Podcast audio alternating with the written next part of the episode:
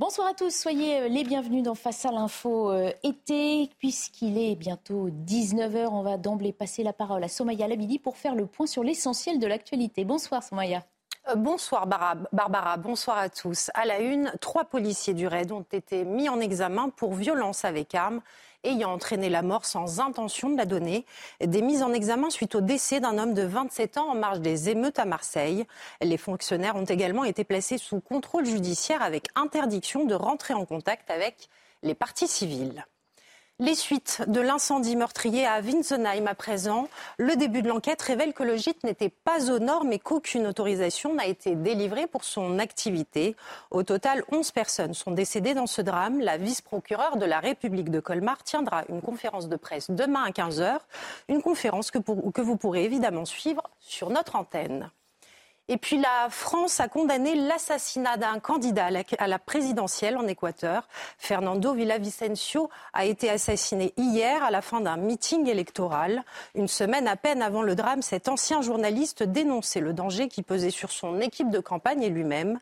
Le pays a instauré l'état d'urgence tout en maintenant la date du premier tour du scrutin au 20 août. Voilà pour l'essentiel de l'actualité à 19h. Barbara. Merci beaucoup, Somaya. Soyez euh, tous les bienvenus. On accueille ce soir dans Face à l'info euh, Nathan Dever, qui est écrivain. Bonsoir. Olivier D'Artigol. Bonsoir. Bonsoir. Chroniqueur politique. Paul Sugy, journaliste au Figaro. Bonsoir. Et Régis Le Sommier, directeur de la rédaction d'Omerta. Le menu de ce soir, le voici. Paul Sugy pose d'entrée de jeu un débat vertigineux. Peut-on choisir entre défendre les libertés et défendre l'ordre public? Question que vous vous posez après qu'en Suède et au Danemark, des personnes ont brûlé des Corans ou l'ont piétiné devant l'ambassade de pays musulmans. Acte qui exacerbe les tensions intra-religieuses et qui interroge aussi sur la réaction que doit, que peut avoir un État face à de telles actions. Régis Le Sommier garde les yeux rivés sur le Niger alors que le régime militaire issu d'un coup d'État a formé un gouvernement. C'est un sommet crucial des dirigeants euh, ouest-africains qui s'est ouvert au Nigeria aujourd'hui. Une intervention armée n'était pas exclue, elle vient d'être euh, confirmée. C'est ce que Régis va nous confirmer lui aussi dans un instant. Vous nous expliquerez aussi hein, les différents scénarios possibles et surtout leurs conséquences. Nathan Dever s'attaque ce soir à la cancel culture, culture de l'effacement ou de l'annulation en bon euh, français. Cette pratique, vous le savez, apparaît aux États-Unis, sorte de mise au banc de certains individus, comportements, communautés ou parties de notre patrimoine. L'œuvre de Shakespeare est menacée en Floride et vous nous expliquerez pourquoi.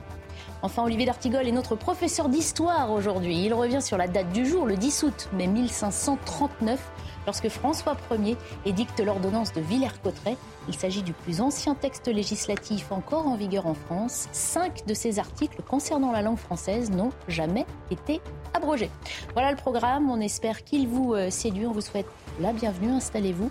Face à l'info, c'est parti.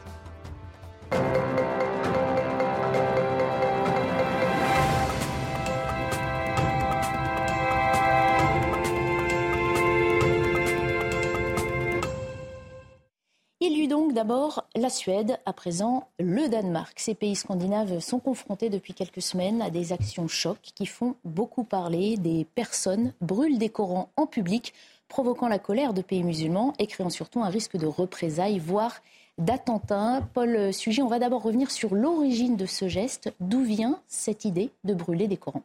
Oui, ça fait quelques semaines, hein, voire quelques mois maintenant, que dans les pays scandinaves, on assiste à ce genre de manifestations. Alors, euh, ça a notamment commencé en Suède, euh, où quelqu'un qui s'appelle Salwan Momika, qui est un, réfugié irakien qui vit désormais en, Suède, euh, a à plusieurs reprises décidé soit de piétiner, soit de brûler des exemplaires du Coran devant des lieux symboliques. Il l'a fait notamment devant le Parlement suédois. Il l'a fait aussi le jour de l'Aïd, donc grande fête religieuse pour les musulmans devant une des principales mosquées de, Stockholm. Et donc, euh, euh, ce geste qui a été très fortement médiatisé, euh, de son propre fait d'ailleurs, hein, il a voulu lui donner le plus de publicité possible, a évidemment ému un certain nombre de musulmans dans son propre pays, mais aussi et surtout dans les pays du monde arabo-musulman, où ça a suscité en retour des manifestations assez impressionnantes. il y a eu, je crois, en Irak, donc des regroupements assez spontanés de personnes qui ensuite se sont rapprochées du quartier des ambassades, qui ont mis un soir le feu à l'ambassade de Suède donc en Irak. Et puis les autorités irakiennes elles-mêmes ont fini par réagir puisqu'elles ont temporairement expulsé l'ambassadrice de, Suède en Irak. D'autres pays ont adressé des remontrances, notamment l'Algérie hein, qui avait convoqué les ambassadeurs de Suède et du Danemark. On va le voir, les, mêmes événements se sont reproduits. Et donc ces tensions croissantes, évidemment, bah, posent des problème maintenant diplomatique, euh, puisque euh, les pays arabo-musulmans pointent du doigt euh, la lâcheté des gouvernements danois et, suédois qui n'ont pour, pour, pour l'instant pas encore véritablement stoppé ces, ces manifestations. si on revient un peu sur la raison pour laquelle notamment ce réfugié irakien, Salwan Momika, a essayé eh bien de faire parler de lui avec ce geste, il s'en est expliqué dans un quotidien suédois qui s'appelle Expressen, et il dit, je le cite, je veux montrer au monde que le Coran est plus dangereux que les armes nucléaires. Je veux qu'il soit interdit ou que les versets sur le meurtre et sur l'incitation à la haine en soient retirés. Et il justifie aussi son acte par une volonté, dit-il, de préserver la liberté d'expression et les valeurs humaines suédoises. Mm. Alors, euh, difficile de savoir exactement qui est ce personnage. A priori, on a du mal à penser pour l'instant qu'il a véritablement fait l'objet de persécutions euh, en, Irak. Si vous voulez, ce n'est pas un martyr de l'islamisme, c'est plutôt quelqu'un qui a voulu faire de la politique et qui a voulu notamment défendre un, discours très euh, farouchement hostile à l'islamisme et donc à ce qu'il identifie au sein de la religion musulmane comme des éléments qui peuvent appeler au meurtre ou à la haine. C'est évidemment un discours discours qui est légitime, un discours qu'il a voulu euh, politiser de façon extrêmement féroce, brutale dans, les, symboles. Et puis, il s'est d'ailleurs rapproché en Suède euh, du parti de droite nationaliste euh, des démocrates suédois, qui, eux, bah, y ont vu une aubaine politique, celle de défier, au fond, le pouvoir en instrumentalisant ici la question de la liberté d'expression. Alors ça a fait donc tache d'huile et ce mouvement s'est répandu au Danemark où on a assisté de nouveau à des manifestations de ce type, euh, assez régulièrement euh, en étant le fait là encore de personnalités proches de la droite nationaliste ou de l'extrême droite. Et euh, ici au Danemark, ça rejoint finalement une histoire ou un débat politique particulier à ce pays puisque en 2017, euh, quelqu'un qui s'appelle M. Rasmussen, qui était à l'époque euh, Premier ministre libéral au, Danemark, on va le voir, il a aujourd'hui un rôle clé à, nouveau dans cette affaire de, Coran brûlé, eh bien, avait demandé et obtenu l'abolition d'une clause interdisant le blasphème. En d'autres termes, il avait finalement euh, dépénalisé le blasphème au, Danemark. donc ça, il y, a, il y, a, six ans. ce qui, selon les juristes à l'époque, finalement rendait possible des actes de profanation tels que le fait d'uriner sur les textes sacrés, de les brûler, de les piétiner. Eh bien, à la suite de ça, donc, des personnalités proches de l'extrême droite ont voulu tester au fond euh, euh, la, possibilité eh bien, de procéder à ces blasphèmes en public. Et euh, c'est maintenant ce même monsieur Rasmussen qui, étant aujourd'hui en charge des affaires étrangères, se retrouve confronté à la crise diplomatique que cela ouvre entre donc son pays, le Danemark, et un certain nombre de, pays arabo-musulmans. Ce qui pousse maintenant le gouvernement à envisager d'une manière ou d'une autre eh d'essayer d'empêcher de nouveau ces actions de se produire. Mais ça crée bien sûr un, débat extrêmement compliqué sur la question de, des limites dans les lesquelles peut, s'exercer la liberté d'expression euh, dans un pays euh, démocratique comme le, comme le Danemark.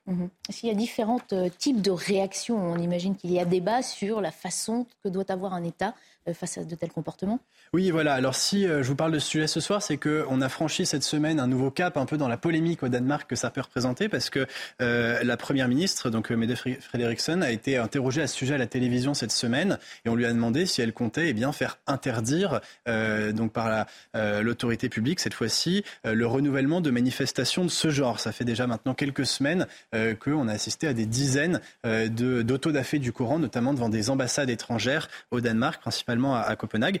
Et donc dans ce débat télévisé, elle a tenu ses propos, je la cite, elle a dit donc que la liberté d'expression totale n'existe pas. Elle est déjà limitée et réglementée dans plus de 400 cas dans la législation danoise. Et ensuite, euh, elle ajoute à propos de ces autodafés de Coran qu'ils envoient un signal au monde selon lequel le Danemark se moque des autres pays et de leur culture, au risque d'entraîner un isolement, je la cite toujours, un isolement de notre pays sur la scène internationale et une menace accrue euh, pour la sécurité du royaume. Ce qui est vrai, c'est que le Danemark a dû prendre des mesures d'urgence, notamment de surveillance aux frontières euh, et de contrôle, suite à de nombreuses alertes des services de renseignement euh, qui euh, mentionne donc l'augmentation du risque d'attentats islamistes euh, sur le sol du, Danemark. il, faut, il faut dire aussi que la crise diplomatique a connu un stade supplémentaire dans la mesure où l'organisation de coopération islamique, qui regroupe un certain nombre d'États arabo-musulmans, eh bien, a condamné très, très fermement donc, ces, ces, actes de blasphème et demandé aux autorités danoises de les empêcher à l'avenir. Voilà. sauf que, bah, évidemment, les propos de la première ministre danoise, ils font réagir, ils font réagir son opposition, qui, elle, insiste sur le fait que la liberté d'expression ne devrait pas subir de contraintes et que donc en particulier la liberté de blasphémer doit être maintenue au Danemark. Cette partie de gauche et de droite au Parlement danois se sont donc opposées à ces propos et elles sont opposées à toute restriction de la liberté d'expression, notamment donc le porte-parole des socialistes. On ne parle pas ici de l'extrême droite danoise, mais des socialistes danois, Karsten Onge, qui donc dit si nous prenons une telle mesure, cela saperait le noyau de notre démocratie en s'attaquant à l'ADN sur lequel nous avons bâti notre société. Le débat semble donc assez inextricable et il n'y a que des mauvaises solutions. C'est le, paradoxe hein, crucial. C'est vrai que d'un côté, évidemment, on comprend que ça puisse blesser euh, des personnes de confession musulmane. Et de l'autre, c'est très délicat de vouloir interdire, d'envisager interdire le blasphème dans une société laïque. Voilà, si on résume effectivement le dilemme auquel est confronté maintenant le gouvernement danois, il y a la possibilité donc d'interdire ces autodafés à l'avenir, mais donc de montrer d'une part qu'ils ont cédé face à la pression diplomatique pour, euh, dans leurs droits internes, euh, dans leurs équilibres politiques internes, finalement restreindre la liberté des Danois euh, au motif que des ressortissants d'autres pays auraient protesté à l'extérieur de leurs frontières. Ça pose déjà un problème évidemment politique, voire cela pourrait passer pour de la lâcheté, voire comme une concession faite sur les principes fondamentaux fondamentaux des démocraties occidentales. Mm. De l'autre côté, le fait de ne pas réagir et de continuer à autoriser de fait, voire même d'encadrer avec les policiers ces manifestations, ce qui est quasiment déjà le cas à chaque fois hein, pour protéger la sécurité des personnes qui se livrent à ces autodafés, eh bien, euh, cela avalise l'idée que, au fond, euh, l'Occident euh, d'abord piétine la culture et la religion de pays pourtant souvent amis et le fait en totale impunité. Et donc, ça donne raison à ceux qui, de l'autre côté de la Méditerranée, nous accusent d'être des pays euh, décadents dans lesquels euh, nos principes se retournent contre nous en instaurant une forme de culture du sacrilège. Euh, dans les deux cas, évidemment, il y a des, des inconvénients à chaque décision. pour essayer maintenant de me sortir un petit peu de ce débat inextricable, j'essaye de vous proposer peut-être ce soir quelques pistes de réflexion sans non plus prétendre avoir la, solution à, tous, à tous les problèmes que cela pose, mais d'abord en remarquant qu'on reste pour l'instant dans une logique assez puérile qui est celle du permis et du défendu. Et je crois pour ma part que les questions que pose aujourd'hui la laïcité, l'équilibre des cultures et des religions dans des sociétés plurielles, eh bien toutes ces questions devraient peut-être sortir simplement euh, de ce jeu euh, du maître et de l'écolier où on pose uniquement les questions de savoir ce que l'on a le droit ou ce que l'on n'a pas le droit de faire. Au fond, la provocation, on l'a vu déjà avec euh, les caricatures du prophète qui avait d'ailleurs commencé au Danemark avant de s'exporter en France, on le voit aujourd'hui avec ces autodafés du Coran, la provocation est une forme de réponse par l'absurde à cette question qui est posée de savoir s'il faut tout interdire ou tout autoriser. À, vrai dire, on pourrait penser que euh, la décence commune, un certain nombre de principes qui fondent notre civilisation, nous permettraient à nous, citoyens, de trouver par nous-mêmes euh, les limites de l'exercice de nos libertés sans avoir besoin que le juge ou que le politique vienne d'un coup de marteau nous dire euh, tu as le droit ou tu n'as pas le droit. C'est d'ailleurs ce qui m'avait un peu choqué lorsque un débat assez, assez similaire finalement avait été posé par le philosophe Henri Peña-Ruiz qui avait fait polémique lorsque lors d'une université d'été, je crois de la France insoumise, il s'était exprimé vivement en disant on a le droit de détester l'islam. Oui, évidemment, on a le droit, mais est-ce que c'est le but d'un philosophe? Est-ce que la philosophie n'a que cela à faire que de nous rappeler ce qu'on a le droit ou ce que l'on n'a pas le droit de faire? On peut espérer un peu mieux des intellectuels qui finalement euh, réfléchissent aux grandes questions de, euh, vie collective que, nous pose aujourd'hui euh, notre civilisation politique. Donc, au-delà d'interdire ou d'autoriser, je crois qu'il faudrait peut-être retrouver surtout des grands principes de respect et de peut-être respect à l'égard du sacré, qui est une notion qu'on a du mal à penser aujourd'hui dans une démocratie laïque. oui, le sacré nous oblige et, sans nécessairement imaginer que l'on doive euh, s'agenouiller devant tout ce qui est sacré, c'est évidemment pas mon propos, au moins estimer que euh, les principes de fraternité, de solidarité, de respect d'autrui, eh bien, nous engagent à respecter aussi ce que autrui juge sacré. Voilà. Euh, je, crois que ça, pour le coup, c'est ce qui correspond à ce qu'une bonne éducation, une, civilisation au fond mûre serait capable d'installer. au fond, la réhabilitation d'une forme de décence commune. Par ailleurs, je crois aussi que le monde arabo-musulman doit accepter l'idée que l'insulte ou l'offense sont le prix à payer de nos libertés et que, euh, quoi que l'on pense euh, du fait qu'il est assez peu judicieux de brûler des, exemplaires du Coran qui sont bien sûr un, livre sacré pour tous les musulmans dans le monde, eh bien, ça reste une offense moins grave euh, que celle, par exemple, de s'en prendre physiquement à des biens ou à des personnes lorsque l'on va incendier une ambassade ou lorsque l'on va en retour monter des actions violentes, voire, des, voire attentats contre les personnes qui se livrent à, ces actes. Donc je crois qu'il faut aussi une gradation dans l'offense et garder donc une forme de raison commune pour juger juger la gravité de, tous ces actes. Et par ailleurs, je crois enfin et surtout que nous devons peut-être eh bien arrêter de donner de grandes leçons au monde entier en étalant notre régime des droits et des libertés et en acceptant un peu aussi humblement les problèmes qu'il pose et peut-être, peut-être essayer d'arrêter de donner le bâton pour nous faire battre en finalement donnant raison à ceux qui nous accusent de part et d'autre du monde dans un discours très anti-occidental mm. d'être des nations corrompues et décadentes. Bah, essayons de ne pas passer pour ceux euh, dont ils nous accusent en permanence. Passionnant, hein c'est vrai que cette question, euh, peut-on choisir entre défendre des libertés et défendre l'ordre public, ça pourrait être un sujet de philo euh, au bac. Oui, tout à fait. C'est une question passionnante, c'est une affaire passionnante. Parce que c'est vrai que ce monsieur Momika, il a un passé trouble. Hein. Euh, il a probablement été dans des milices euh, euh, qui sont accusées de crimes de guerre proches de l'Iran et que vraisemblablement, il veut aussi prendre en otage, entre guillemets, les démocraties qui, qui l'hébergent. Je suis tout à fait d'accord avec ce que vous avez dit. je pense qu'il faut vraiment distinguer, d'abord, en effet, la question du droit, du légal, et la question de, entre guillemets, est-ce que c'est intelligent?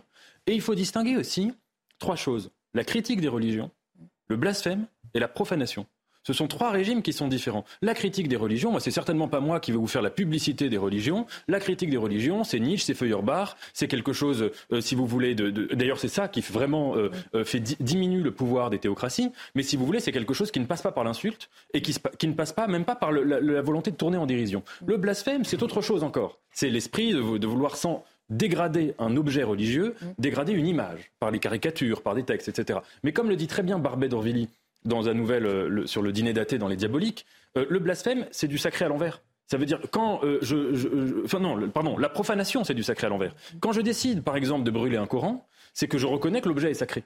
Quand je décide d'aller profaner une église, c'est que j'adore l'église à l'envers. Et donc, si vous voulez, cette version-là est une version très immature de la critique des religions. Et en effet, c'est pas du tout comme ça qu'on va lutter contre l'intégrisme. Et d'ailleurs, ce qui est intéressant, c'est que ça réveille au contraire tous les intégrismes. En Irak, les manifestations ont été organisées par les, par les mouvements intégristes contre ces, ces, ces Corans brûlés.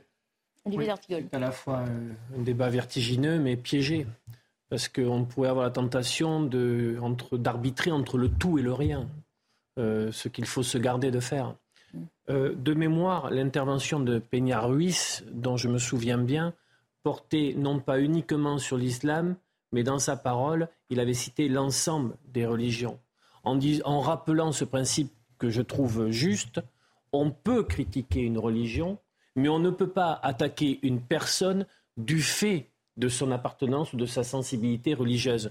Ce qui fait que notre société, même si on est sous tension aujourd'hui, euh, a pu tenir puisque c'est la définition euh, de la laïcité qui fait aussi que le religieux euh, tient de l'espace privé et intime.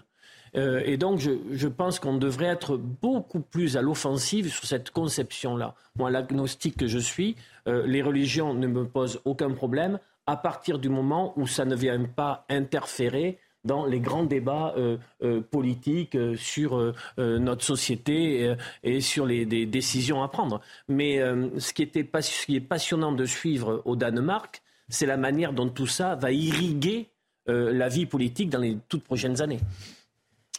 On s'intéresse à présent aux conséquences euh, du putsch euh, au Niger. Une nouvelle réunion extraordinaire euh, se tenait au Nigeria. On a appris hein, au tout début d'émission que la CDAO ordonnait donc le déploiement de sa force en attente pour restaurer l'ordre constitutionnel au Niger. Régis Le Sommier, tout le monde attendait de savoir ce qui pouvait se passer. On y est. Quelles sont du coup les conséquences d'une telle décision? Alors on y est, mais euh, on n'y est pas tout à fait.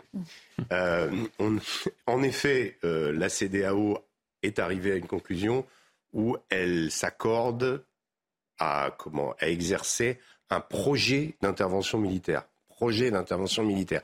C'est-à-dire qu'il n'est pas effectif immédiatement.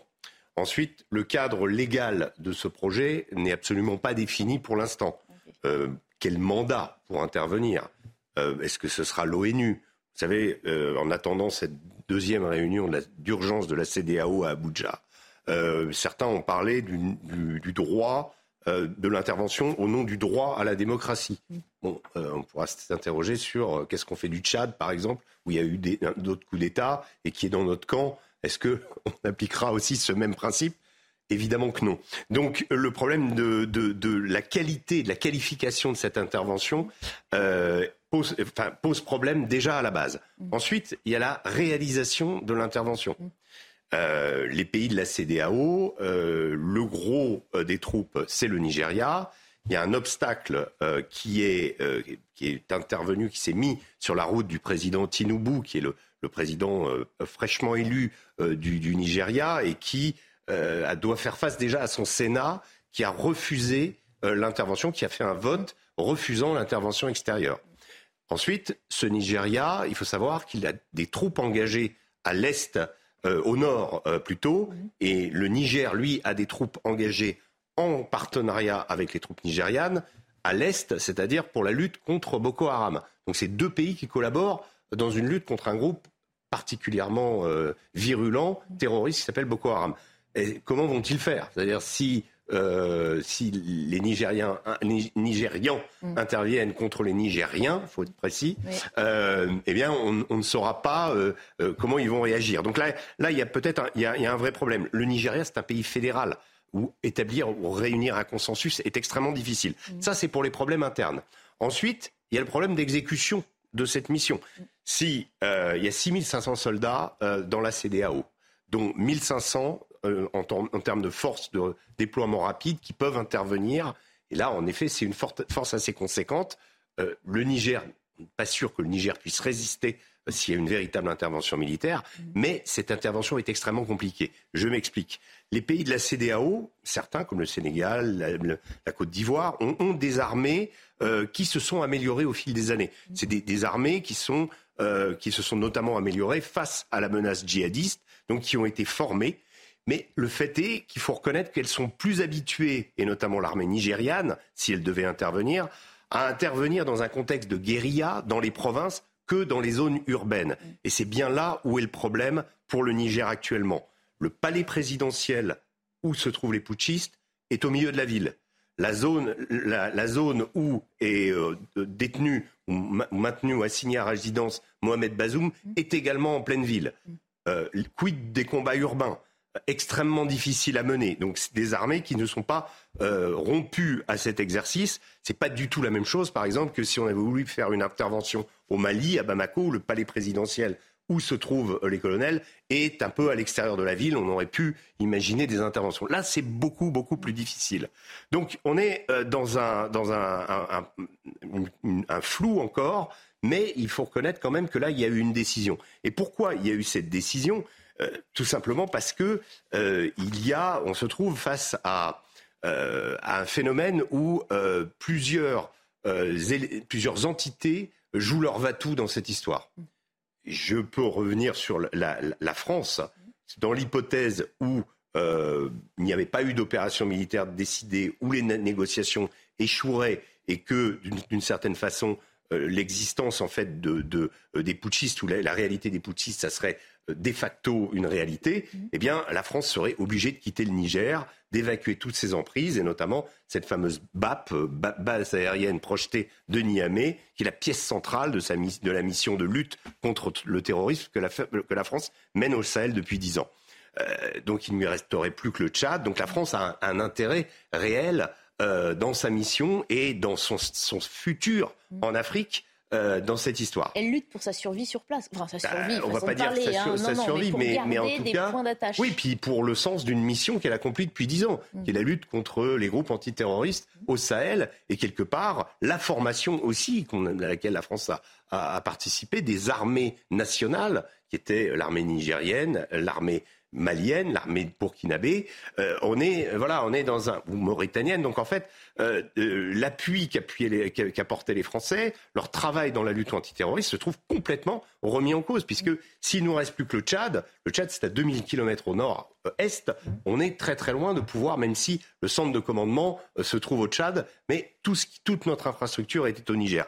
Donc là, c'est un vrai problème. Donc il faut que la France réagisse. C'est soit euh, elle réagit, et dans ce cas-là, alors on n'a pas dit que la France appuyait ce projet d'intervention militaire, mm. mais si elle réagit, elle sera obligée euh, quelque part de, soutenir indirectement. Mm. Alors ensuite, euh, la CDAO elle-même, la CDAO elle-même, elle vient de subir depuis 2020 quatre coups d'État Guinée, Mali, Burkina et nouvellement le Niger. c'est la moitié de sa surface qui est, qui est, qui est amputée, même si ni le Mali, ni le, Burkina, ni la Guinée n'ont été exclus de la CDAO. Il y a des relations, c'est des pays qui, sont, qui ont une relation particulière, mais ils n'ont pas été exclus. Euh, au début, on avait fermé les frontières, etc. Et progressivement, il y a eu un rétablissement. Là, euh, la CDAO, elle sait qu'elle peut plus aller euh, parce que c'est, elle peut plus continuer comme ça, parce que c'est son existence même qui est en cause. Donc là, il y a un, il y a un intérêt politique. Et il fallait qu'elle dise quelque chose. Alors, ce qui est intéressant, c'est que par rapport à ce, il y a, moi, ce qui m'a intéressé aussi dans cette situation, et on va la retrouver puisqu'il y a eu des réactions à cette demande, euh, notamment par rapport à Mohamed Bazoum, un diplomate américain a assuré que certains militaires putschistes lui avaient dit qu'ils iraient jusqu'à exécuter le président euh, élu s'il euh, y avait une intervention de la CDAO. Donc, et on va continuer d'en parler juste après la pub. Le suspense pour savoir. Non, mais je veux dire. Oui, mais non, mais on va parler des Américains. aussi, voilà des, éventuelles conséquences de toutes ces pistes que vous explorez. Et puis, euh, on a parlé de la France. Quid des Américains? La suite de cette, ce suivi de la situation au Niger juste après la pub. À tout de suite. Allez, on reprend l'édito de Régis euh, Le Sommier avec cette situation au Niger. On en vient au rôle envisagé, voulu par les Américains. On sait que l'Occident n'est pas uni hein, face à ce coup d'État, ni face aux opérations euh, à mener. Il donne un peu l'impression, ces États-Unis, de faire euh, cavalier seul. Oui, alors la situation, en fait, n'est pas la même pour les États-Unis que pour la France. Il faut quand même préciser que les États-Unis possèdent une base, une emprise, de la CIA sur place, qu'il y a une base aussi de drones, de surveillance. Euh, et qu'il y a un certain nombre de militaires américains, notamment des forces spéciales, euh, qui sont au Niger. Euh, les Américains, d'ailleurs, ont une grande tradition et sont beaucoup plus implantés au Niger que dans tous les autres pays environnants. Et ils ont participé aussi à la formation de l'armée nigérienne, peut-être au moins autant que la France. Donc, euh, en fait, ce qu'on se rend compte, c'est qu'au fur, et à mesure, quand on décrypte ce qui s'est passé depuis le, ce 27 juillet, eh bien, on se rend compte que les Américains seraient bien contents de rester dans le pays, même si les Français étaient amenés à en partir. Alors, ils n'ont d'ailleurs jamais qualifié la prise du pouvoir du colonel Tiani, Tiani pardon, de coup d'État. mais assuré, ils n'ont par exemple non plus euh, ils, ont mis un, point d'honneur à expliquer qu'ils n'avaient aucune information qui indiquerait que les Russes sont liés d'une quelconque façon. Ça, c'est les Américains qui ont dit ça. Comme s'ils souhaitaient un petit peu ménager les putschistes pour la suite. Ils ont dépêché sur place à Niamey la numéro 3 du secrétariat d'État, Victoria Nuland, euh, elle n'a pas été reçue par les dirigeants du putsch, mais elle a quand même rencontré un général en particulier qui s'appelle Moussa Salou Barmou, qui a longtemps été courtisé par Washington parce que c'était leur partenaire dans la lutte contre l'extrémisme islamiste. Euh, il est devenu le principal canal diplomatique entre les Américains et la junte. Euh, il va sans dire qu'il s'agit quelque part, de la part des Américains, d'une reconnaissance de facto de l'autorité des putschistes. Mm. Alors, euh, comme je disais, donc l'armée nigérienne a été formée euh, par les Américains en partie, et on a, quand on regarde le ballet diplomatique qui s'est produit, eh bien, on peut pas s'empêcher de trouver que c'est un peu étonnant que le secrétaire d'État américain lui-même, Anthony Blinken, rencontre le président Tebboune à Alger. Mm. Euh, on sait que rien ne se fait dans la, dans la région sans l'Algérie. Euh, il s'est quand même, alors pour mettre la forme, entretenu hier soir euh, avec le président déchu Mohamed Bazoum. Il a déclaré Nous sommes fortement inquiets pour sa santé et la sécurité, et la sécurité de sa famille. Voilà. Donc, mais il est quand même allé voir Tebboune qui, rappelons-le, a soutenu tout ce que les Russes ont fait, le sommet de Leningrad, pardon, de, Saint-Pétersbourg. c'est quand même, voilà il n'est pas franchement dans le camp des Américains, mais il est quand même passé par là. Donc on sent bien qu'il y a une volonté des Américains aussi de jouer une forme de cavalier seul et de jouer surtout leurs intérêts. Alors euh, ils vont rester, les Américains aussi, ils souhaiteraient rester pour lutter contre Wagner évidemment et contre l'influence russe. Euh, c'est pour l'Afrique le prolongement, en fait, l'Afrique est devenue aujourd'hui une sorte de prolongement de cette nouvelle guerre froide qui s'est imposée à la faveur du conflit ukrainien. Euh, ils entendent donc lutter contre cette expansion. On sait qu'une délégation de la SMP Wagner s'est rendue de Bamako à Niamey, mais pour le moment, même si Wagner a de bonnes chances de tisser des relations et d'augmenter euh, le nombre de pays africains dans lesquels il intervient, euh, rien n'est fait, euh, il n'y a pas de déploiement massif, mais on peut quand même se dire que le nombre de drapeaux russes dans les manifestations est quand même une indication claire de vers quoi on, s'oriente, si les choses en restent en l'état. Maintenant, euh, je vais revenir sur, euh, pour terminer, pour conclure sur la possible intervention, ou en tout cas la décision d'intervenir, euh, il va falloir, là, il y a des plans que personne n'a pour le moment, mais la plupart des chefs d'état-major des armées de la CDAO se sont dit prêts, eux, à envoyer leurs troupes. On peut imaginer qu'il a, existé une, une concertation, mmh. que j'ai du mal à imaginer que la France soit totalement extérieure à cette concertation aussi, vu les intérêts que j'ai décrits tout à l'heure et ce qui va se passer sur place. Maintenant, sous quelle forme Et je dis, le problème d'une intervention militaire dure avec résistance des putschistes à l'intérieur de Niamey, ça se terminerait en bain de sang. C'est quelque chose, au vu de la pression des groupes djihadistes dans la région et du risque vraiment de basculement vers de nouveaux califats qui pourraient se, créer, comme ils se sont créés en 2013 euh, au, Mali. Hein, on est intervenu pour ça. Euh, ce n'est pas du tout une bonne nouvelle pour la région. On a de la chance de vous avoir, Régis Sommier, pour nous aider à y voir plus clair, parce que c'est vrai, quand on n'est pas spécialiste aussi hein, de l'Afrique, c'est très compliqué de comprendre aussi les alliances, les intérêts qui se jouent. Et encore une fois, je pense qu'on ne nous dit pas tout non plus. C'est pas qu'on peut le dire, c'est qu'il y a des intérêts stratégiques derrière. On se bat aussi pour euh, divers, sujets. Olivier D'Artigol.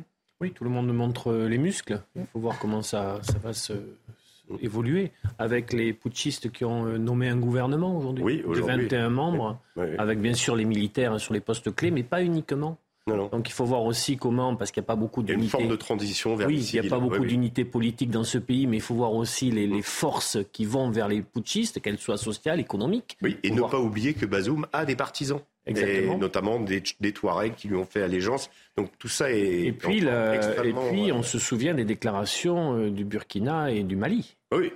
Euh, qui avait dit attention, la CDAO, si vous allez vers ça, euh, nous serons en riposte. Donc Régis a, présenté un décor qui est inflammable et oui, dangereux. Dans, dans ce panorama effectivement très inquiétant que dresse Régis. Moi, j'ai simplement peut-être un tout petit désaccord sur la question de l'assise légale de l'intervention. Mmh. Euh, je serais peut-être un tout petit peu moins sévère que vous dans la mesure où la CDAO a quand même un droit interne communautaire euh, qui prévoit que les autorités issues d'un coup d'État ne sont pas légitimes et que donc euh, le président aujourd'hui Mohamed Bazoum, démocratiquement élu, reste l'autorité légitime pour son mmh. pays. Ce qui a quand même une importance significative parce qu'il s'est exprimé dans une tribune dans le Washington Post dans laquelle il a demandé au pays ami du Niger de l'aider à rétablir l'ordre légal, ce qui euh, peut constituer en soi un mandat donné par le chef d'État euh, légitime et en exercice du Niger pour qu'une force extérieure intervienne. Alors c'est peut-être fragile. Ce qui est sûr, c'est qu'il n'y aura jamais de mandat de l'ONU puisque la Russie, au Conseil de sécurité, fera de toute façon. ce n'est pas l'OTAN. Hein. C'est pas parce qu'un pays est attaqué ou est en difficulté que les autres nécessairement, vont intervenir. Mais vous avez raison de le préciser. Oui, il y a, il y a une possibilité, en tout cas, euh, dans, la, dans la, structure de la CDAO euh, d'intervention euh, auprès d'une des nations. Voilà. Allez, je me tourne vers Nathan Dever. Nathan, après Tinder hier, très gros succès d'ailleurs. Le savez-vous, Nathan? Vous savez qu'on mesure les audiences. Hein. Face à l'info était première chaîne info hier. Meilleure minute de la chaîne hier soir à 19h51 avec 533 000 téléspectateurs. On était en plein dans le décryptage des solutions pour avoir un profil Tinder est-ce que ça a marché Est-ce que bah. les gens ont, changé leur Ça, il faudra un peu plus de recul. Mais donc, personne cherché dans profil. ah, peut-être. les, études ne sont pas aussi précises. Après Tinder, donc, Shakespeare. Rien à voir, effectivement. Pourquoi Shakespeare? Parce que son œuvre est menacée par la cancel culture. Elle risque d'être censurée, cette œuvre, dans certaines euh, régions de Floride. Oui, alors rien à voir avec Tinder. Non. Euh, cela dit, il sera question d'amour, de désir. Euh, d'obscénité. On s'en réjouit. Euh, alors oui, c'est vrai qu'on parle, on parle beaucoup euh, depuis un certain temps de ce qu'on appelle, je mettrai des guillemets autour du mot, et tout l'objet un peu de ce que je vais essayer de dire aujourd'hui, c'est de montrer que cette notion est un peu floue, mais de ce qu'on appelle la cancel culture, c'est-à-dire euh, la culture de l'annulation, qui, appliquée aux œuvres d'art, estime que pour des raisons politiques, ou pour des raisons idéologiques, ou pour des raisons culturelles, il faudrait arrêter de lire euh, des livres, de voir des pièces de théâtre, euh, de regarder des tableaux, etc., etc., euh, qui poseraient problème parce qu'ils seraient racistes, parce qu'ils véhiculeraient tel ou tel imaginaire problématique politiquement, etc. Donc des exemples célèbres de ce qu'on appelle cancel culture et qui ont pu survenir en France. Par exemple, il y avait cette représentation des suppliantes d'Échille à l'université de la Sorbonne, où, euh, vous savez, comme dans le théâtre grec, on avait des masques. Mm. Et donc, euh, euh, la troupe de ce théâtre, je crois que c'était un théâtre d'étudiants, avait une troupe d'étudiants avait fait des masques et des masques peints, comme on faisait dans la Grèce antique, et ce qui avait suscité des, des, des, des, critiques de, certaines associations qui disaient que c'était un petit peu comme du, du blackface et que c'était stigmatisant, alors que là, c'était vraiment reconstitué quasiment à l'identique la manière dont on faisait du théâtre en Grèce. Mm. Et donc, la pièce avait été empêchée et on avait parlé de cancel culture entre guillemets. Alors moi, j'aimerais aujourd'hui vous parler d'un tout autre, enfin d'un sujet qui est le même et qui est en même temps tout autre, c'est-à-dire la cancel culture de l'autre camp. Euh, du camp qui est justement celui qui critique souvent la cancel culture du wokisme entre guillemets. Et en l'occurrence ici, c'est le camp des républicains. Attention Nathan. Oui, c'est un peu euh, non, mais le camp des républicains aux États-Unis. Donc les républicains qui sont les premiers à accuser les démocrates ou une partie des démocrates d'être des woke, qui veulent censurer, qui veulent canceller, etc. Mais qui aujourd'hui pratiquent ouvertement ce que eux-mêmes euh, ne voudraient pas qualifier comme cancel culture. Alors Ron DeSantis, tout le monde le connaît, gouverneur de Floride depuis 2018, tout le monde le connaît parce que il se présente contre contre Trump après avoir été une des grandes figures trumpistes. Il se présente contre Trump. Pour l'instant, il a des assez mauvais euh, résultats dans les dans les sondages, mais en tant que gouverneur de Floride, depuis euh, quelques années, depuis deux ans, disons, il mène vraiment un combat culturel. C'est-à-dire qu'il y a un certain nombre de, choses culturelles qui peuvent le déranger et il essaye de les censurer d'un point de vue vraiment artistique. Alors je vous donne quelques exemples, artistiques et pédagogiques. En mars 2022, il a fait une loi qui a été euh, surnommée par ses détracteurs la loi Don't Say Gay, qui demande d'interdire, interdiction formelle, de parler de sexualité, et notamment d'homosexualité, euh, à l'école. Alors ça veut dire vraiment, mais même pas le droit de faire une allusion euh, à l'école, en tout cas, je crois jusqu'au collège ou jusqu'à la primaire, mais même pas le droit de faire une allusion au fait que l'homosexualité existe. Interdiction qui a une répercussion, je reviens tout à l'heure, mais sur les bibliothèques des écoles. Parce que quand on interdit à un professeur d'apprendre quelque chose à l'école, après, c'est la bibliothèque qui doit vider un certain nombre de livres. Donc cette loi Don't Say Gay, euh, elle avait suscité beaucoup, de, évidemment, de critiques, mais Ron DeSantis s'était justifié en disant non mais attendez, euh, moi je ne suis pas du tout un censeur, c'est juste les petits enfants. Il faut protéger les enfants, il ne faut pas leur montrer que les déviances existent. C'était ce genre d'argumentaire. Bon, début 2023, il fait une loi supplémentaire, House Bill 241, qui est une loi qui euh, propose, enfin qui donne aux parents d'élèves plus de droits pour pouvoir se plaindre auprès des lycées s'ils estiment que dans la bibliothèque du lycée, il y a des livres qui sont problématiques. Donc vous voyez, euh, je suis euh, parent d'élève, euh, mon fils ou ma fille rentre, il a emprunté un bouquin, j'estime que ce bouquin n'est pas de son âge, et si je suis un parent d'élève un peu puritain, comme il y en a, hein, il y en a beaucoup aux États-Unis aussi, un peu puritain, un peu pudibond, je peux estimer facilement que les livres sont obscènes. Et à partir de là, les requêtes des parents d'élèves peuvent avoir une incidence sur ce qui va se passer dans les bibliothèques. Alors ça, évidemment, c'est une menace très très concrète qui a fait que euh, par exemple, en janvier 2023, les bibliothèques de plusieurs districts en Floride ont reçu une directive de Ron DeSantis personnellement, leur demandant de faire disparaître ou rendre inaccessibles toutes les bibliothèques scolaires en attendant l'examen de l'ensemble des documents. Donc là, vous voyez, on est dans quelque chose d'absolument lunaire, mmh. où les bibliothèques doivent fermer doivent soumettre tous les livres comme si vous voulez dans, l'ancien régime, quoi, comité de censure, quel livre euh, euh, fonctionne, quel livre est obscène, etc. Et euh, s'ils vendent, enfin s'ils stockent des livres euh, interdits dans leur bibliothèque des écoles, euh, punition de 5 000 dollars d'amende, pouvant aller jusqu'à 5 ans de prison. Donc, parmi les livres obscènes qui ont été interdits, donc beaucoup de manuels, vous savez, d'éducation à la sexualité, comme il y a souvent dans les CDI, beaucoup de livres un peu érotiques, même des romans, même des romans de grande littérature, les romans de, Tony Morrison, par exemple, qui a eu le prix Nobel, ont été interdits dans un certain nombre de districts et de lycées. Ensuite, il y a eu aussi une modification dans leur certification des manuels scolaires. Ron DeSantis, qui est viscéralement opposé à toutes les études qui peuvent porter, vous savez, sur l'histoire du racisme ou sur euh, la question des genres, je l'ai dit, mais sur l'histoire du racisme, a aussi voulu changer la manière dont les euh, manuels scolaires euh, appréhendent l'histoire de la ségrégation aux États-Unis. Je vous donne un exemple très concret. Et donc, évidemment, les éditeurs de manuels euh, sachant qu'ils vont être censurés, se sont dit qu'ils ont changé par avance le contenu de leur manuel. Donc, par exemple, il y a un éditeur américain qui s'appelle Studies Weekly, pardonnez-moi pour l'accent, qui a modifié un, de ses manuels. Euh, donc, dans la version initiale, quand il parlait, vous savez, de la célèbre histoire de Rosa Parks, euh, avec dans le bus, etc. Donc dans la version initiale, il y avait écrit Rosa Parks dans le bus, on lui a demandé de changer de place à cause de la couleur de sa peau. Voilà, nouvelle version, le manuel qui dit Rosa Parks, c'est quelqu'un qui s'est révolté parce qu'on lui a demandé de changer de place. Donc il n'y a même plus de mention du racisme. Vous voyez les manuels qui réécrivent l'histoire par omission. Ensuite, il y a eu une énorme polémique ces derniers temps qui s'est arrêtée il y a deux jours où il avait été question de, de supprimer, de modifier euh, énormément un cursus qui s'appelle Psychology AP, qui est une sorte d'initiation à la psychologie, donc à toutes les branches de la psychologie, psychologie cognitive, etc., etc. Et il y avait une sorte de section qui euh, était une section sur le genre. Et donc on avait voulu aussi interdire ça. Bon, ça, ça a été annulé. Et c'est dans ce contexte que l'œuvre de Shakespeare, donc, est à son tour menacée.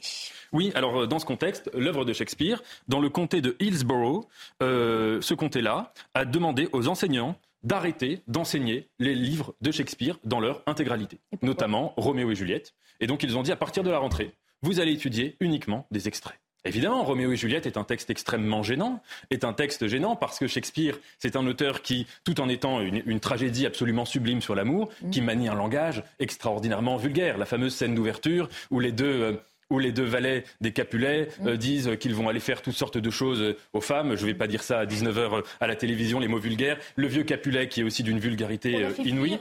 l'autre soir en citant Médine, hein, je pense. Oui, vous avez raison. Vous avez raison. Mais en tout cas, bon, je, moi je reste je, reste, je respecte De Santis, je ne dis pas de mots vulgaires à la télévision. Peut-être qu'il nous regarde. Euh, mais, euh, et donc, ça va être interdit de sorte que les seuls extraits qui vont être euh, enseignés, c'est des extraits, si vous voulez, un peu cucul à praline, des textes d'amour, un peu niais, un peu mièvre, mais en, vraiment en vidant l'œuvre de toute sa substance. Et qui, oui, personne ne s'y oppose, on ne peut rien faire. Oui, personne ne s'y oppose. Et enfin, si, ça, ça a été évidemment très critiqué, ridiculisé, mais en tout cas, ça va avoir lieu. Oui. Qu'est-ce qu'on en retient? Alors, quelle conclusion, vous... à quelle conclusion arrivez-vous, Nathan? Première conclusion, je disais au début, je n'aime pas le mot de cancel culture, mm. parce qu'il donne l'impression que c'est un phénomène moderne. La cancel culture, c'est tout simplement l'histoire de la censure. Et l'histoire de la censure, elle est aussi vieille que l'histoire de la littérature, que l'histoire de la parole, que l'histoire de l'écriture. Première leçon. Deuxième leçon, ce qu'on appelle cancel culture, n'est pas lié à un mouvement politique. Dans le débat public, on a l'impression que la cancel culture, c'est une certaine gauche qui aurait le monopole de la cancel culture, que c'est, euh, euh, en l'occurrence, d'ailleurs, une certaine gauche qui est souvent associée à la question des races ou du genre, etc. Euh, en l'occurrence, non. Et vous voyez, là, il y a des gens républicains qui pratiquent la cancel culture. Deuxième chose, c'est qu'on assiste aujourd'hui dans tout le monde occidental et aux États-Unis en particulier à un retour du puritanisme, c'est-à-dire la volonté de lire les œuvres d'art à travers une morale, quel que soit le contenu de cette morale, que ça puisse être une morale de gauche, de droite, religieuse, etc. Mais en tout cas, c'est un non-respect de l'art. Et dernière chose, c'est que face à cela, il y a deux types d'arguments pour défendre Roméo et Juliette. Le premier type d'argument, et puis de toutes les manières, plus largement, tous les livres un peu dérangeants. Le premier type d'argument, c'est de dire c'est très important de savoir ce qu'il y a dans le patrimoine de l'humanité. Et donc il peut y avoir des livres dérangeants, il peut y avoir des livres qui sont qui véhiculent des stéréotypes, etc. Mais il faut les lire quand même par culture. Ça c'est une première chose. Moi, j'aurais un deuxième argument qui est plus important, qui est celui de Roland Barthes dans Le plaisir du texte, où il dit les textes les plus importants, ce pas les textes qui nous font plaisir, qui nous caressent dans le sens du poil, qui viennent euh, confirmer tous les préjugés qu'on a avant d'avoir ouvert le livre. Au contraire, c'est les textes qui nous font jouir, nous dit Roland Barthes. Et la jouissance du texte, ce qu'il appelle jouissance du texte, c'est précisément le fait qu'il y a des livres qui vont nous heurter, qui vont nous choquer, qui vont nous faire du mal, qu'on va aussi détester. Et c'est ça qui est, si vous voulez, en train de disparaître dans une très grande partie euh, euh, du monde occidental et notamment aux États-Unis, dans, euh, il faut le dire, dans une partie des deux camps en question. Paul Sugy n'avait pas l'air d'accord du tout quand vous avez dit, Nathan, que vous considériez que la cancel culture, on essaie de le faire passer pour de la modernité alors que c'est simplement de la censure vieille Je ne suis pas d'accord avec ça et je ne suis pas non plus d'accord pour dire que la cancel culture aujourd'hui existe dans tous les camps, même si les exemples pour certains que vous avez cités, euh, sont effectivement préoccupants. On a l'impression qu'il y a des choses qui sont un peu ridicules, évidemment. En revanche, sur la cancel culture, je ne crois pas que la cancel culture aujourd'hui soit la même chose que la censure hier. Mm. Je m'explique. Euh, la censure a toujours existé, c'est vrai, évidemment, euh, mais je crois qu'elle s'est longtemps identifiée à une forme de lutte de pouvoir. Lorsque l'autorité monarchique, lorsque plus récemment l'Amérique anticommuniste avec le macartisme, lorsque même l'Église ont censuré des œuvres ou des personnes, c'était parce qu'il y avait une menace réelle ou supposée que représentait cette personne et c'était un conflit de pouvoir. Ça rend pas la censure excusable pour autant. C'est pas du tout mon discours. Simplement, je crois qu'il y avait ici une forme de euh, choc des pouvoirs. Aujourd'hui, la cancel culture, elle ne correspond pas du tout euh, au fait de se défendre face à un adversaire, mais elle correspond vraiment à l'idée dans un certain camp politique d'empêcher par tous les moyens l'expression de propos offensant ou perçu comme offensant. Et ça, ça, conduit pas simplement à censurer des œuvres, ça conduit à mettre au banc de la société des personnes, et parfois même pas pour ce qu'elles peuvent exprimer dans des œuvres, mais simplement pour des opinions supposées ou pour une phrase malencontreuse. Et ça, c'est une cancel culture, pardon de le dire, mais qui est vraiment un phénomène qu'on observe dans une certaine gauche, une gauche qui, euh, encore une fois, a peur de l'offense et qui, je crois, exprime par là une forme de fragilité intellectuelle et idéologique euh, tout à fait singulière. Mm. De dire qu'il y a des tentations ailleurs de vouloir censurer, c'est certainement vrai et c'est profondément regrettable et il faut le combattre. Quel que soit euh, le bord politique d'où elle vient, euh, la censure est quelque chose qui, effectivement, doit être combattu dans une société libre et démocratique. En revanche, j'ai quand même une petite réserve, c'est que je crois malgré tout que Ron DeSantis a raison de mettre son nez dans les livres scolaires et dans ce que l'on enseigne à l'école pas pour dire qu'il faut absolument interdire certaines œuvres. Encore moins, l'exemple que vous avez cité est, profondément euh, bête, euh, enfin, euh, révèle la bêtise de la façon dont c'est fait. Mm. encore moins, fermer des bibliothèques jusqu'à ce que l'on ait expurgé tous les livres des phrases que l'on veut absolument interdire. Ça rejoint un peu ce que je disais d'ailleurs sur le mauvais dilemme de l'interdit ou du permis. Mm. Simplement, ce que je crois, c'est que oui, il y a des âges où on ne peut pas tout apprendre ou tout dire, et que ça devrait être le bon sens des éducateurs, notamment tout ce qui touche à l'affectivité, à la sexualité par exemple, mm. et eh bien de se dire on met pas tout entre les mains d'un garçon de 8 ans. Et c'est parce que ce bon sens-là n'existe plus que certains aux États-Unis comme en France peuvent s'inquiéter un peu du contenu des livres scolaires. À partir de quel âge peut-on lire Madame Bovary? Mais c'est le choix des parents, pas le choix de euh, l'école. Et euh, en tout cas, ce qu'il y a de, d'assez glaçant, mais de spectaculaire dans, le propos de, Nathan, c'est euh, de montrer le, la bataille en cours. Mmh.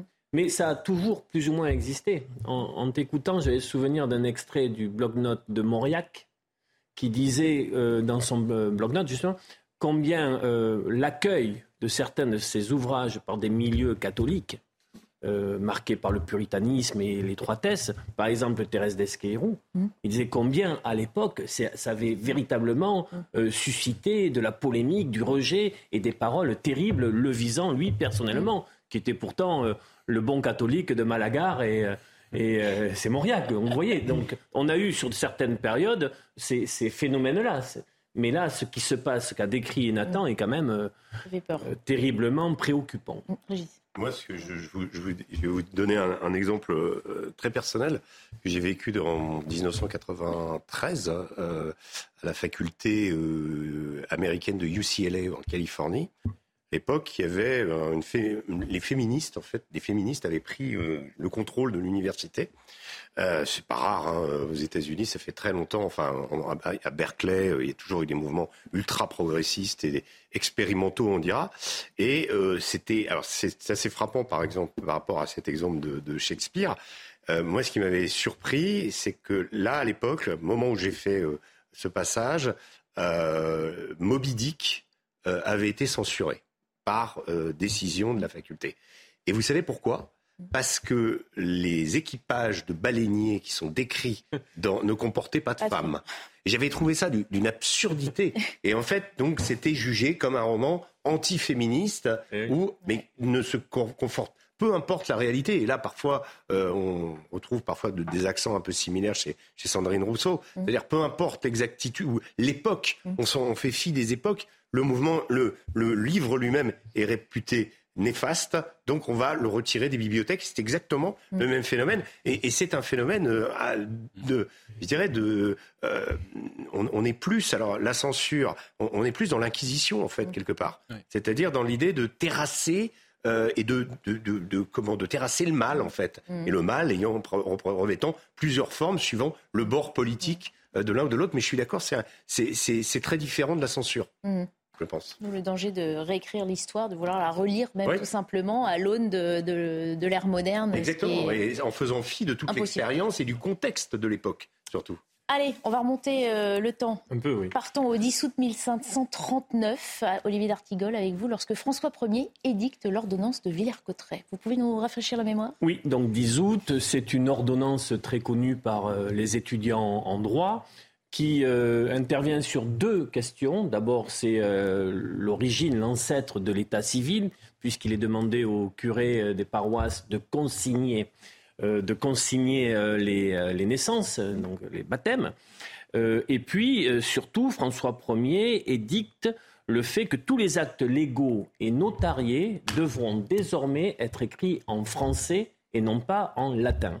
Euh, je passe très vite sur les aspects état civil. Euh, ça a été complété par d'autres ordonnances euh, par la suite, celle de Blois, de Saint-Germain-en-Laye, qui ont consigné les décès puis les mariages. On est allé vers donc l'état civil, même si aujourd'hui c'est très difficile parfois par la numérisation d'obtenir, c'est la dernière étape, d'obtenir des documents. en tout cas, c'est un processus qui a, qui a permis la naissance officielle de l'état civil. Donc la grande différence, c'est ce passage, ce changement de langue du latin au français.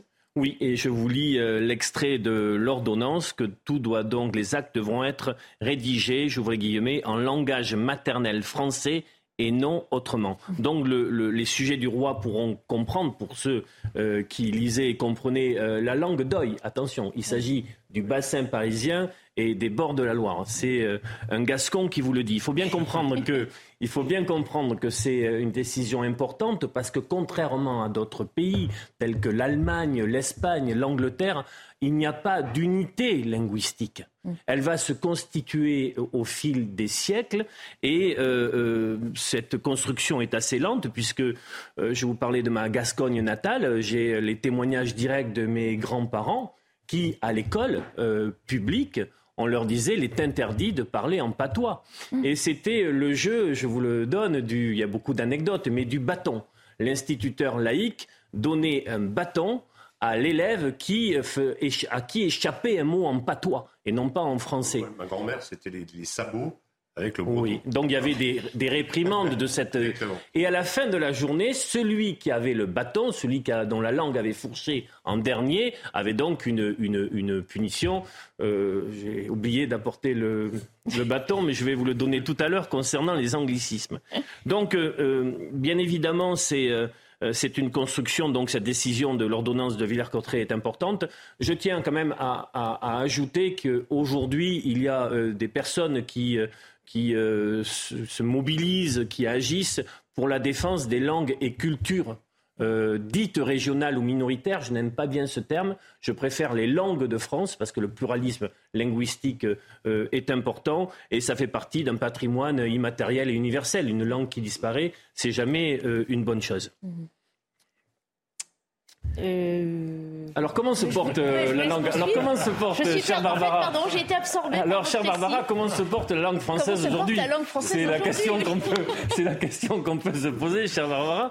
On va en discuter donc entre nous rapidement, mais il y a querelle entre les spécialistes du sujet, entre linguistes. Certains disent très bien, donc presque 500 ans après Villers-Cotterêts, et d'autres disent très mal. Alors pour les premiers, c'est par exemple le collectif des linguistes atterrés ils estiment que le français n'a jamais été autant parlé à l'échelle du monde.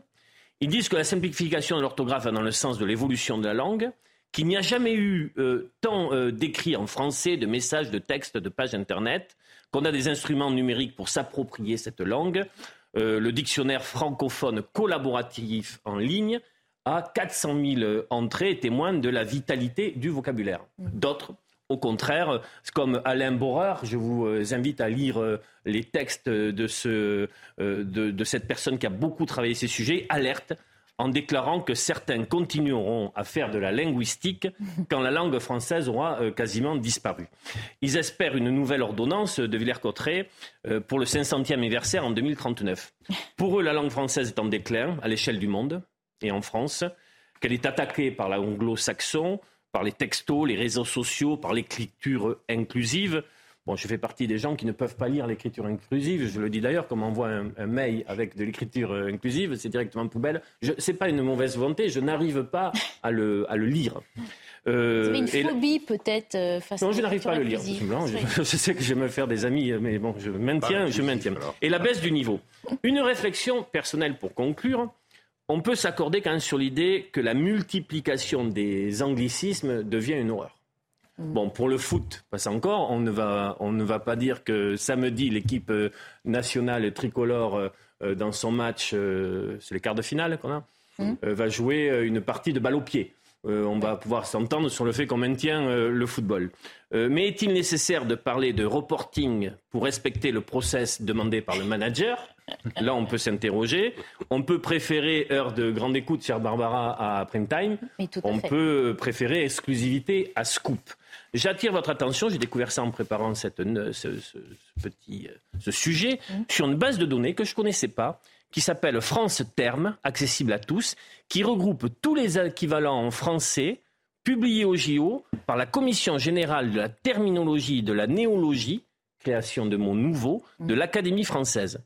Je termine par un exemple. La Commission s'est emparée récemment de deux réalités et de deux anglicismes nouveaux en plein essor depuis la crise sanitaire. Mhm. Les dark stores et les dark kitchens. Mhm. On parle désormais d'entrepôts relais et de restaurants tout en ligne.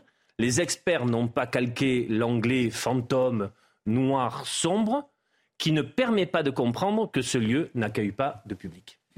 C'est vrai. Alors je voulais un peu vous questionner, vous donner le bâton concernant votre usage des anglicismes. Je ne sais pas si on y fait attention, mais sur certains moments, je pense que on pourrait y être un peu plus attentif. Mhm. Non, c'est vrai. Personnellement, moi, je dis souvent, je te le forward hein, pour transférer un email. Je me cache derrière l'excuse que j'ai vécu aux États-Unis et que malheureusement, beaucoup de mots me viennent euh, comme ça. Mais c'est vrai ah, que c'est pas le plus grave. Comment? Oui. As-tu downloadé Est-ce que j'ai downloadé? Alors après, c'est vrai que le streaming qui rentre dans la société française s'impose dans ce, avec ce langage-là. Hein. Et c'est vrai qu'on se souvient d'un exemple. Je me souviens quand on s'est battu pour des termes, ne pas dire spoiler hmm. une série à quelqu'un. Euh, les Canadiens francophones disent je ne vais pas te divulgacher la série.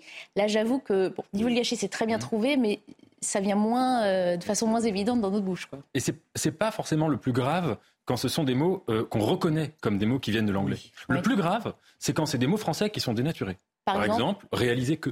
Hier, j'ai réalisé euh, que je m'étais mmh. trompé. Vous voyez, mmh. tout le monde le dit, c'est pas français. C'est to realize en anglais. Mais j'ai pris conscience euh, du fait que, ou je me suis rendu compte que, on ne dit pas réaliser que. Et des exemples comme ça. Euh, Karine Gioud a écrit un livre là-dessus, sur contre les anglicismes, qui est, formidable. Je suis tout à fait d'accord avec ce que vous avez dit. C'est-à-dire que le débat sur la langue française est un peu binaire. Qu'il euh, y ait des créations argotiques, des créations nouvelles et des hybridations avec plein de langues, par exemple, je ne sais pas, Ayana Kamura, c'est formidable et ça a toujours existé. Ce qui est problématique, c'est qu'entre guillemets, les gardiens de la langue, ont tendance à avoir un lexique de plus en plus euh, pauvre, mmh. de plus en plus euh, euh, vraiment presque restreint et même médiocre, et de plus en plus hybridé de l'anglais, sans même faire la part des choses, parce que c'est même pas de l'anglais qu'on parle, c'est pas du Shakespeare. Et on note que les enfants à l'école qui souffrent aussi d'un recul de la lecture emploient de moins en moins, enfin la richesse du vocabulaire des enfants a diminué par rapport à les mots qu'ils utilisaient au début du XXe siècle, par exemple. Non, mais c'est sûr qu'il faut. En fait, il y, a un vrai problème avec la lecture aujourd'hui. Enfin, quand on a des ados, on est parfaitement au courant euh, de ça et on est confronté à la difficulté de leur faire lire des livres. Et on sait que quand on d'abord pour, pour, parler et pour écrire, il faut d'abord lire. Et, ça, c'est un vrai. Et les classiques dont on parle, que ce soit Shakespeare ou. En plus, ils vont être censurés, il faut se dépêcher de les lire. jetez-vous sur euh, Non seulement ils sont en péril, c'est des chefs-d'œuvre en péril, mais en plus, les jeunes ont, de plus en plus de mal à les lire. Euh, malheureusement, euh, voilà, et, ça, c'est difficile. Je pense c'est un vrai combat aussi. On va s'arrêter là. Merci pour ces débats euh, passionnants. 20h, c'est l'heure de l'heure des Pro 2. On vous laisse donc en compagnie d'Elodie Huchard et de ses invités. Je vous retrouve pour ma part à 21h. À tout à l'heure.